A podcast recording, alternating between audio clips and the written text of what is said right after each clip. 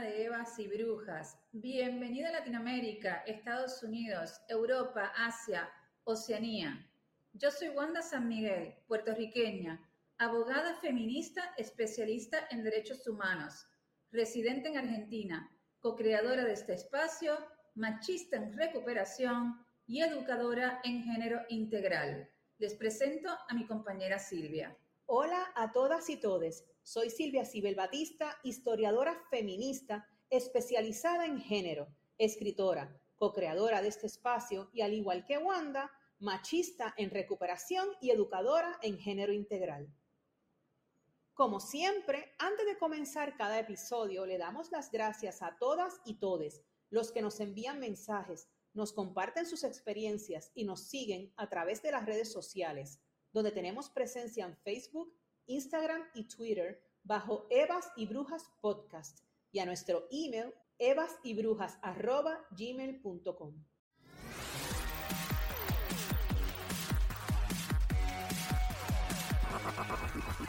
Bueno, Silvia, espero que esto salga bien. Bienvenidas todas las Evas y Brujas. Hoy es 9 de mayo del 2022. Habla Wanda San Miguel en esta ocasión voy a grabar sola. Mi compañera, mi mejor amiga, mi, la otra parte de mi matrimonio, eh, de un matrimonio también llevamos, está transitando COVID-19 y no va a poder grabar, por eso no salimos la semana pasada. Y estoy grabando este em, episodio solita, no es lo que yo hubiese querido, pero Silvia se está recuperando, ella tenía las tres vacunas, aún así eh, le ha agarrado bastante fuerte este, y ha estado eh, con reposo para poder eh, recuperarse. Sigue en recuperación y obviamente que desde acá le deseamos que se recupere pronto, que la extraño y que la necesito en este proyecto que hemos creado juntas. Se me ocurrió que en el día de la fecha quería hablar sobre esto del COVID y las mujeres, ¿no? Varias cosas. Primero, recordarle a todo el mundo que sí, se sigan cuidando. Los casos han subido mucho, tanto en Argentina como en Puerto Rico. Sé que en Europa también y en algunos otros lugares de Latinoamérica. Y ya que estábamos hablando de esto, ¿no? Esto de que Silvia haya caído enferma, siendo madre de cinco hijos, esto también de pensar de quién cuida a los que cuidamos, a nosotras las mujeres que tenemos este rol de cuidadoras este, por roles de géneros y por estereotipos de género. ¿Quién cuida a las que cuidan? En algún momento Silvia les va a contar quién la cuidó a ella. No voy a entrar en cuestiones personales que no me incumben, pero en muchas oportunidades he sabido que muchas madres han contraído el virus de COVID-19 porque a lo mejor sus hijos a través del colegio o por alguna salida nocturna y que han sido ellas las que han tenido que no solo cuidarlos a los hijos, incluso también a veces a los padres, también transitar el virus ellas mismas y autocuidarse, porque no siempre hay un sistema previsto para cuidar a aquellas que cuidan. Estuve leyendo un poco sobre la pandemia y las mujeres y encontré dos artículos que quiero compartir con ustedes. La primera es un artículo eh, sobre un informe que hizo la Organización Panamericana de la Salud sobre las mujeres y el COVID-19. Dice, la pandemia por COVID-19 afectó en forma desproporcionada a las mujeres en las Américas. Y dice, el informe Análisis de Género y Salud, COVID-19 en las Américas, dice que el COVID-19 ha tenido un impacto desproporcionado en las mujeres en las Américas lo que ha contribuido a aumentar la desigualdad de género en salud y amenaza su desarrollo y bienestar. Este reporte subraya que la desigualdad de género es una crisis social, económica, política y sanitaria permanente que se ha visto exacerbada por la pandemia. y también pone de manifiesto dónde tenemos que trabajar más para crear un futuro con mayor equidad y sostenibilidad. Esto es un dato muy importante, queridas Sebas y Brujas. Durante la pandemia, el papel de las cuidadoras, de las mujeres que cuidamos, expuso a estas a correr mayor riesgo de contraer el virus. Al ser la gran mayoría personal de salud, las mujeres estaban en primera línea atendiendo a los pacientes y representaron el 72% de todos los casos de COVID-19 entre los profesionales de la salud en nuestra región, en Latinoamérica. Si hubieran estado mejor protegidas desde el principio y con turnos razonables, a lo mejor hubiese sido menor el número. Otro tema. Durante los confinamientos para frenar eh, la propagación del virus, las mujeres pasaron más tiempo en casa, muchas veces en lugares que no eran seguros para ellas. Durante estos periodos, las llamadas a los teléfonos de atención de violencia doméstica se dispararon un 40% en algunos países. Impresionante un 40% más de llamadas de mujeres pidiendo ayuda por violencia doméstica.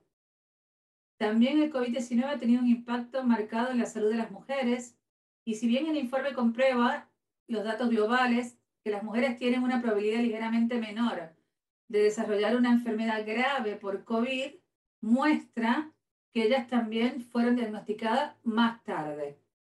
Entonces, cuando fueron diagnosticadas, murieron antes, lo que sugiere que un mayor número de mujeres no, no recibió atención adecuada a tiempo. Y yo puedo pensar que esto, aparte que esto es obviamente una investigación de la Organización Panamericana de la Salud, que es una organización seria, esto es porque nosotras en general siempre estamos pensando en el otro, ¿no? En cuidar al otro.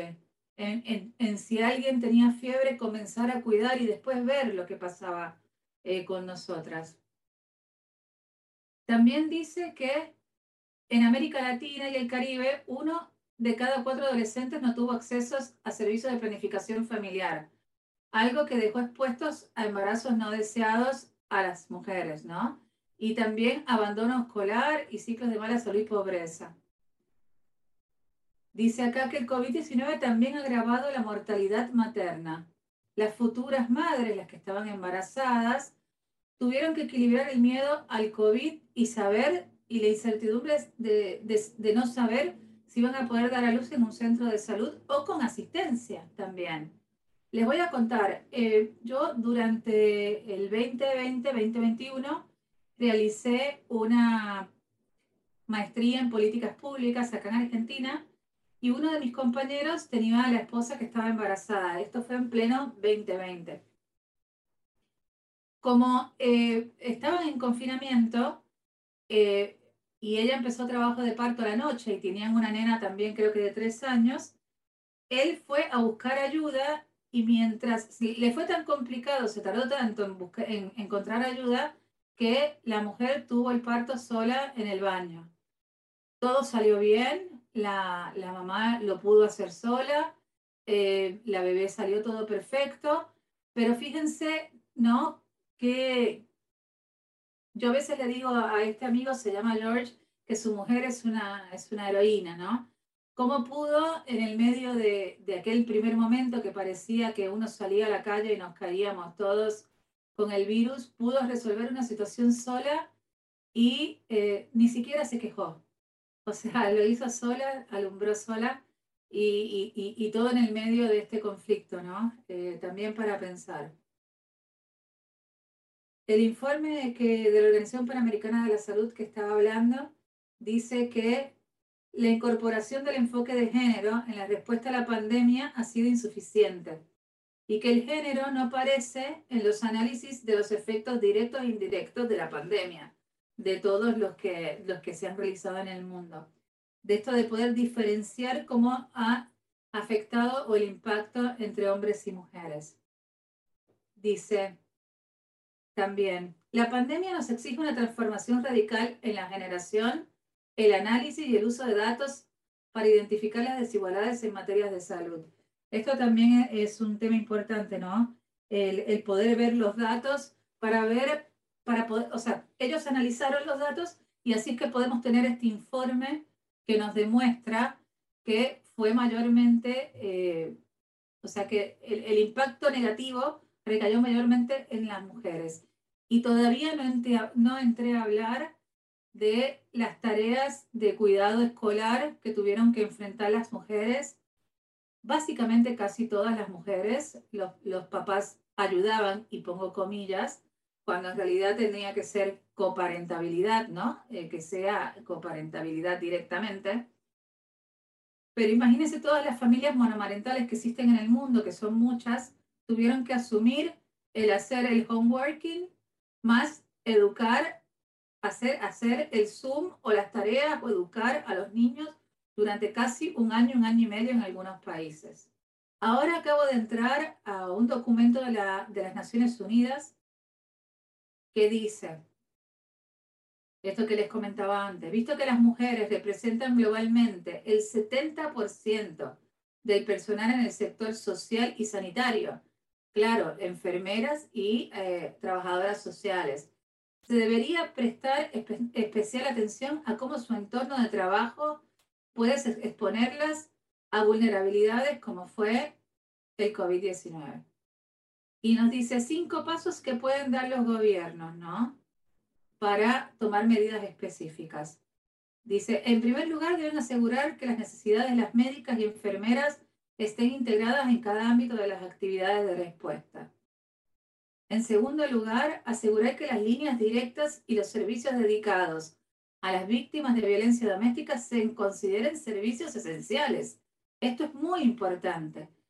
Me consta que en Puerto Rico los servicios, no sé acá en Argentina, pero me consta que en Puerto Rico los servicios que atendían a las víctimas de violencia doméstica no se consideraron servicios esenciales. Es increíble, inclusive en hogares de albergues donde estaban mujeres víctimas que eran mandadas por el propio Estado por poderes judiciales. Tercero, los rescates y medidas de estímulo deben incluir medidas de protección social diferenciadas para las mujeres, porque también se dieron estímulos económicos, subsidios. En Estados Unidos era el PUA, en Puerto Rico era el PUA también, en Argentina era el IFE. Eh, bueno, en el IFE no, el IFE era a través de eh, pagando los salarios de las empresas privadas. Pero esto de buscar también diferenciar, no sé si se diferenció la mayor carga de trabajo que tuvieron las mujeres para los efectos de los subsidios. Si no fue así, en una próxima ocasión que nos veamos expuestos a algo similar debería hacerlo. Cuarto, otra recomendación de, de, las Naciones Unidas, ¿no? Los líderes deben encontrar la forma de incluir a mujeres en la toma de decisiones de respuesta y recuperación. Incluir voces de mujeres en la toma de decisiones dará mejores resultados. Y esto es clave. Tenemos que ocupar no solamente eh, lugares en la, en la sociedad, solamente en el cuidado, sino también en los lugares de toma de decisiones y de, y de, digamos, de poder en el sentido de poder tomar decisiones, llevar a la práctica y que nos des resultados. Eh, en general las mujeres, y esto lo, estoy, esto, esto lo, lo digo yo porque he estudiado el tema, son las que sacan adelante las sociedades y las comunidades después de un desastre, una catástrofe, o en este caso del COVID-19 que ha sido más tiempo, nosotras tenemos una resiliencia eh, que pareciera ser a veces un poco injusta, porque se nos carga mucho sobre nuestros hombros, pero parece que estamos así programadas por la sociedad a que tenemos que encima salir a trabajar en la recuperación. Esto se nota mucho también en, los lugares rurales, donde son las mujeres las que se ocupan también como del ecofeminismo, ¿no? de salir también a, a, lidiar con las cuestiones ambientales y de recuperación y mitigación de los efectos de los desastres. Acá dice que los equipos nacionales de las Naciones Unidas están trabajando para asegurar que las necesidades de las mujeres estén reflejadas en las respuestas al COVID-19 a nivel local. Por ejemplo, en, Guatemala se hizo un grupo especial para hacer eso y el para, para tratar el, tema de la violencia que ocurre principalmente en el hogar, la violencia doméstica. Y después hay algunos otros este, ejemplos de algunos países, pero esto de, les quería leer algo que, que es muy importante, esto de qué hemos aprendido de la pandemia. ¿Qué hemos aprendido de la pandemia? Qué buena pregunta, ¿no? Porque yo escuché muchas veces que al principio de la pandemia, eh, por allá por marzo del 2020, que cuando terminara la pandemia íbamos a terminar mejores. Eh, bueno, eso sería un análisis que después habrá que hacerlo, ¿no? Más adelante y ver si terminamos mejores o si en realidad no nos cambió en nada. Y estoy hablando como mundo, como sociedades, como sociedades que estamos, que somos todas primas porque vivimos en un mundo todos juntos. Eso para ver. Y acá este documento dice esto. Aunque las pandemias son una realidad para el ser humano, el mundo se ha quedado atónito por el impacto y la devastación del COVID-19. Cuando se cumple el segundo aniversario de la pandemia, vale la pena explorar qué podríamos hacer de manera diferente si volviera a suceder. Lo que hagamos ahora puede hacer que esta pandemia sea la última de su tipo. Y se cumplieron dos años el marzo pasado y se ha perdido muchas vidas y se han afectado muchas otras. Ojalá podamos salir porque sigue estando la pandemia. Esto de que la pandemia terminó no es, no es cierto. Ojalá podamos salir de esto pronto, retomar nuestras vidas. Hemos perdido muchos abrazos, hemos perdido muchos besos, hemos perdido mucho, mucho tacto, muchos roces, mucho encuentro, mucho salir a bailar, mucho juntarnos con amigues, mucho, eh, mucho cariño. Y ojalá lo que ahora que habían bajado los casos y que ahora hay un repunte de vuelta, podamos concientizarnos todos y darnos cuenta que esto no terminó, que en general también tendríamos que reflexionar en qué hemos sido, o sea, qué, qué hemos nosotros como, como habitantes de este mundo, qué hicimos para que hayamos, hayamos llegado a esta situación. Yo no soy médica, no soy epidemióloga, entonces no puedo opinar, pero asumo y tengo la sensación de que también nuestra mano humana en este mundo ha desatado esta, esta catástrofe a niveles mundial, de, o sea, del mundo. Y quiero invitarlos a que se sigan cuidando, a que sigamos pensando todo con lentes violetas, inclusive el COVID-19, en esto que les dije, en esto de que el COVID-19 acentuó las desigualdades, el COVID-19 hizo que más mujeres que hombres pierdan empleos, el COVID-19 hizo que las mujeres estemos mucho más cansadas por las tareas de cuidado y de atención de nuestros hijos en los colegios. Eh, la pandemia de COVID-19 nos ha desgastado mucho, nos ha puesto otras mochilas de cuidado encima, incluso cuando nosotras eh, hemos transitado el virus. A Silvia, desde acá, desde Argentina, le digo que la amo, que la, la cuido, que la abrazo, que, que, la quiero y que ya para la semana que viene Espero tenerla conmigo, con todas nosotras, juntas y que podamos continuar este proyecto tan hermoso que a nosotras nos llena tanto, nos, nos llena desde tantos lugares, desde lo profesional, desde lo emocional, desde lo afectivo, desde lo humano, como mujeres y como personas de bien y que queremos tener un mundo mejor para nuestros hijos. Les dejo un abrazo este ha sido el primer episodio de Evas y Brujas donde solamente han estado conmigo, con Wanda. Entonces vamos a terminar diferente y les voy a decir a todas, chau Evas y bye brujas.